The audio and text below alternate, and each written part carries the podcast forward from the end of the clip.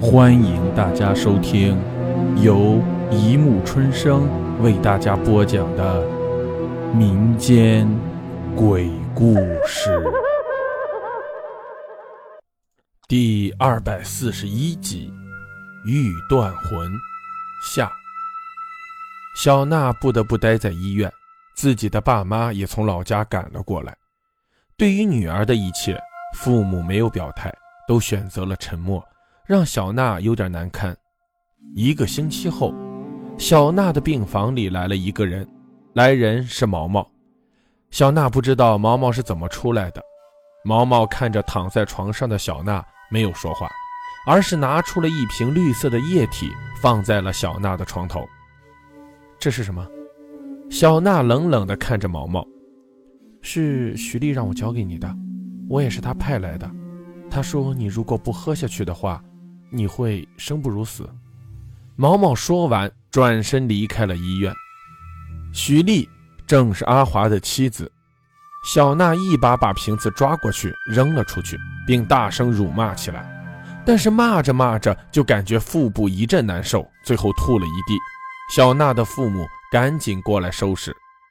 一晃时光流转，转眼十月过去。小娜在几个月前不得不跟着父母回了老家，如今已经快要临盆。小娜忽然觉得这是阿华留给自己唯一的礼物，所以没有选择做掉孩子。小娜坐在黑瓦屋前，看着屋外的风景。她从小从这里长大，但是因为嫌弃这里贫穷，就跟着同学去了外面打工，希望能靠自己的努力成为富人，回来给自己的父母增加光彩。可到头来还是一场空，多的是仇恨，多的是那些骂名，多的是那些对花花世界的牵挂。小花正思绪着，忽然觉得腹部传来剧痛，小娜立刻扶住墙壁，爸妈。小娜霎时间满头大汗，十分痛苦地哀嚎起来，但是没有任何人回应。小娜才想起来，隔壁村在办丧事。今天出葬，村里人都去出丧了。小娜强忍着疼痛推开房门，来到卧室，一把抓过手机。她赶紧拨打了父母的电话，却发现手机没有信号。小娜彻底绝望了，剧烈的疼痛充斥全身。就在这时，一个人影走了过来，一把扶住小娜。她定睛一看，是一个老婆婆。老婆婆慢慢扶住小娜，躺在床上。别紧张，放松，放松。老婆婆抚摸着小娜，小娜现在顾不得什么，听着这个老婆婆的指挥。老婆婆跑去厨房，端着温水，拿着一把剪刀走了进来，指挥着小娜，一边安抚着她。整个山间充斥着痛苦的嚎叫。过了大约一分钟，嚎叫声停止了。小娜全身大汗淋漓地躺在床上，气喘吁吁地看着老婆婆怀里的婴儿。老婆婆看着怀里的婴儿，突然双眼一瞪，拿起剪刀就向婴儿刺去。小娜大声喊道：“不要啊！”但是接下来的一幕，小娜呆住了，一只稚嫩的小手竟然抓住了剪刀，老婆婆用尽全身力气，竟然无法刺进半分。老婆婆立即扔掉剪刀，将婴儿狠狠地摔在地上。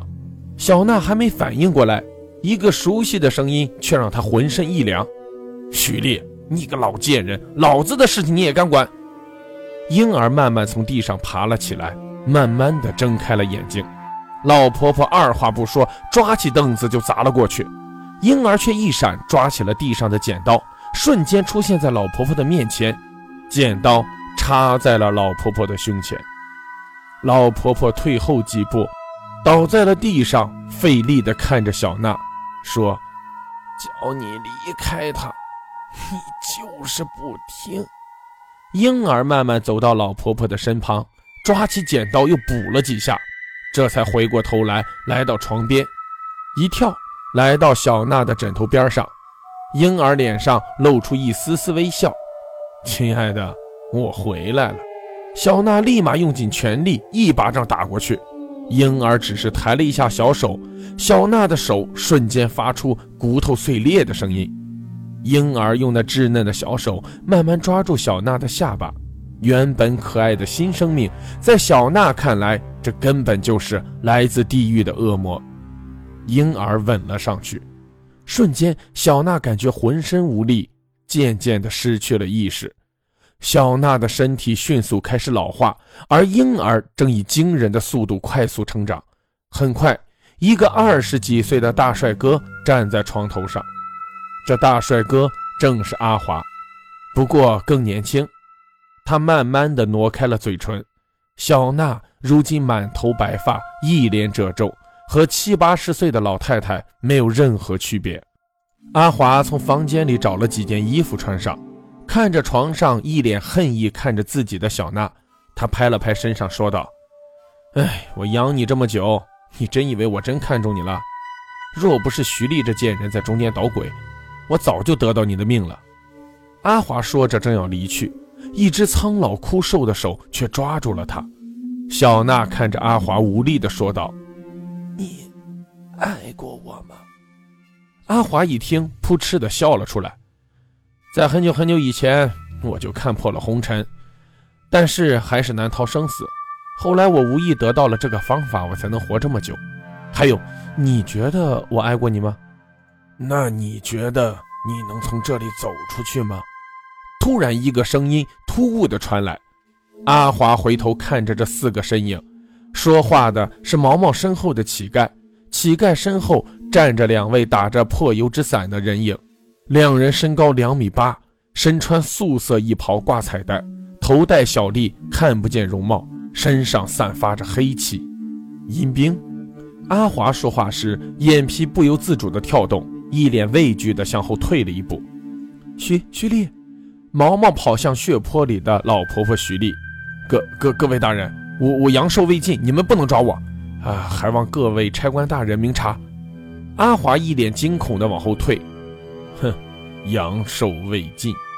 乞丐哈哈大笑，却越笑越发狰狞。阿华被吓得后退几步，他立即伸手抓向床上的小娜，一把掐住小娜的脖子，来呀，你们敢过来，我就杀了他。他阳寿未尽。如果因为你们他被杀，哼，你们也难辞其咎。我记得阴兵貌似不能强行干扰因果吧？如果干扰，你们的后果貌似比我还严重吧？乞丐身后的两个大汉相互看了一眼，又看了看比自己矮很多的乞丐，最后站在那里一动不动。哦，说完了吗？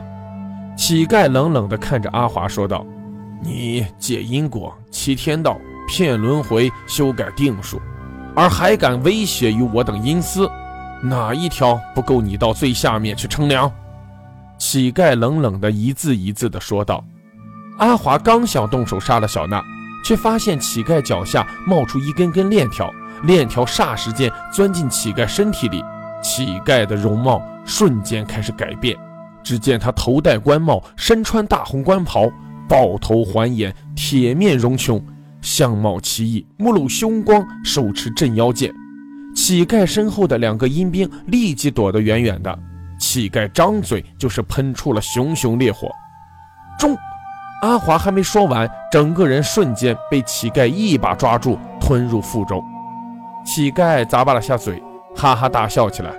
哼，老夫还得回去处理公事，这里就交给你们了。乞丐身后的两个人立刻让开一条道路。一个红色虚影从乞丐身上钻了出来，哈哈大笑着飘出了门外。乞丐背着双手看着虚影离开后，才转身看了看已经变成老太婆的小娜。你其实早应该出车祸而亡，不过因为阿华修改了定数而逃过死劫。但看在你们功绩，我暂且让你们二人再活几年。乞丐看了一眼床上半死的小娜以及地上徐丽的尸体。你跟我走吧。乞丐看向毛毛，毛毛不舍得回头看了看逐渐变回年轻的徐丽和小娜，跟在乞丐身后消失在了大门外。某个山村，毛毛和乞丐站在了一座破旧的瓦房外。乞丐走进屋里，一眼就看到神台上的一块灵位，上面赫然写着三个大字：毛小芳。乞丐看了看残破墙壁上的壁画。其中一幅壁画里，一个乞丐跪在地上，身后一个庞然大物在乞丐身后虚幻而成，几根铁链连接着他们。也许他们的命运从此就交织在了一起。我父亲教给我了一些祖传的本事，然后他就去世了。外婆说我丑，不愿意收留我，我就跟着邻村的大姐姐们出去打工了。后来在车站走丢了，我遇到了已经被阿华盯上的徐丽，我一眼就看到了她身体里有一团白色的人影。但是刚开始徐丽根本不信任我，后来他被夺走了生机，才再次找到我。后来徐丽知道阿华有了新的猎物，于是派我跟着阿华。后来我知道是小娜，我就潜伏在她的身边，最后混进了美容院等她来。可是还是晚了。我在她身上只能暂时性的压住她身体里的东西，根本无法根治。后来我听说有个乞丐跟踪她，我就想到了父亲曾经说过的阴司。你们，哎，我就用父亲教给我的办法来找你们。毛毛话音刚落，大厅里渐渐出现许多乞丐，身材各异，每个乞丐身后都站着两个接近三米的阴兵。毛毛都清楚地看到，每个乞丐的身上。都有一根铁链的虚影连接着地面，所有的乞丐看着灵位拜了一拜，就消失不见。乞丐看着毛毛笑了笑，他虽然不是我们下面的，但是却交了一些东西给你们，这一拜他受得起。说完又摸摸毛毛的头，你想继续回去打工，还是跟我一起去要饭？毛毛瞪大了眼睛看着乞丐，乞丐微笑看着毛毛，两人同时笑了起来。忽然，徐丽从地上坐了起来，看看四周，自己正躺在自家的大别墅里。徐丽摸了摸头，梦。徐丽知道自己被阿华欺骗，知道被阿华夺取了生命力，可是如今无论如何都想不起阿华长什么样子，甚至不记得小娜和毛毛是什么模样。在叫来了管家询问几次后，徐丽才确定他做了一个不同寻常的梦，无奈地苦笑着。开车去了公司，推开办公室的门，徐丽倒了一杯水，喝了几口。老板，这是今年的策划方案。一个女子抱着文件走了进来，但是两人对视，都是一愣。徐丽眯着眼睛问道：“我们是不是见过？我今天才到这里来上班，但我也觉得我们见过，也许是在梦里吧。我叫李娜，你可以叫我小娜。”小娜露出微笑。木街道，一个看似十七八岁的女乞丐正在街上瞎逛着，脏脏的小脸上有一块黑色的胎记。突然，她停住了脚步，看着某店面里的一个老头。几分钟，打了一个清脆的响指，身后的地面慢慢冒出两把破烂的油纸伞。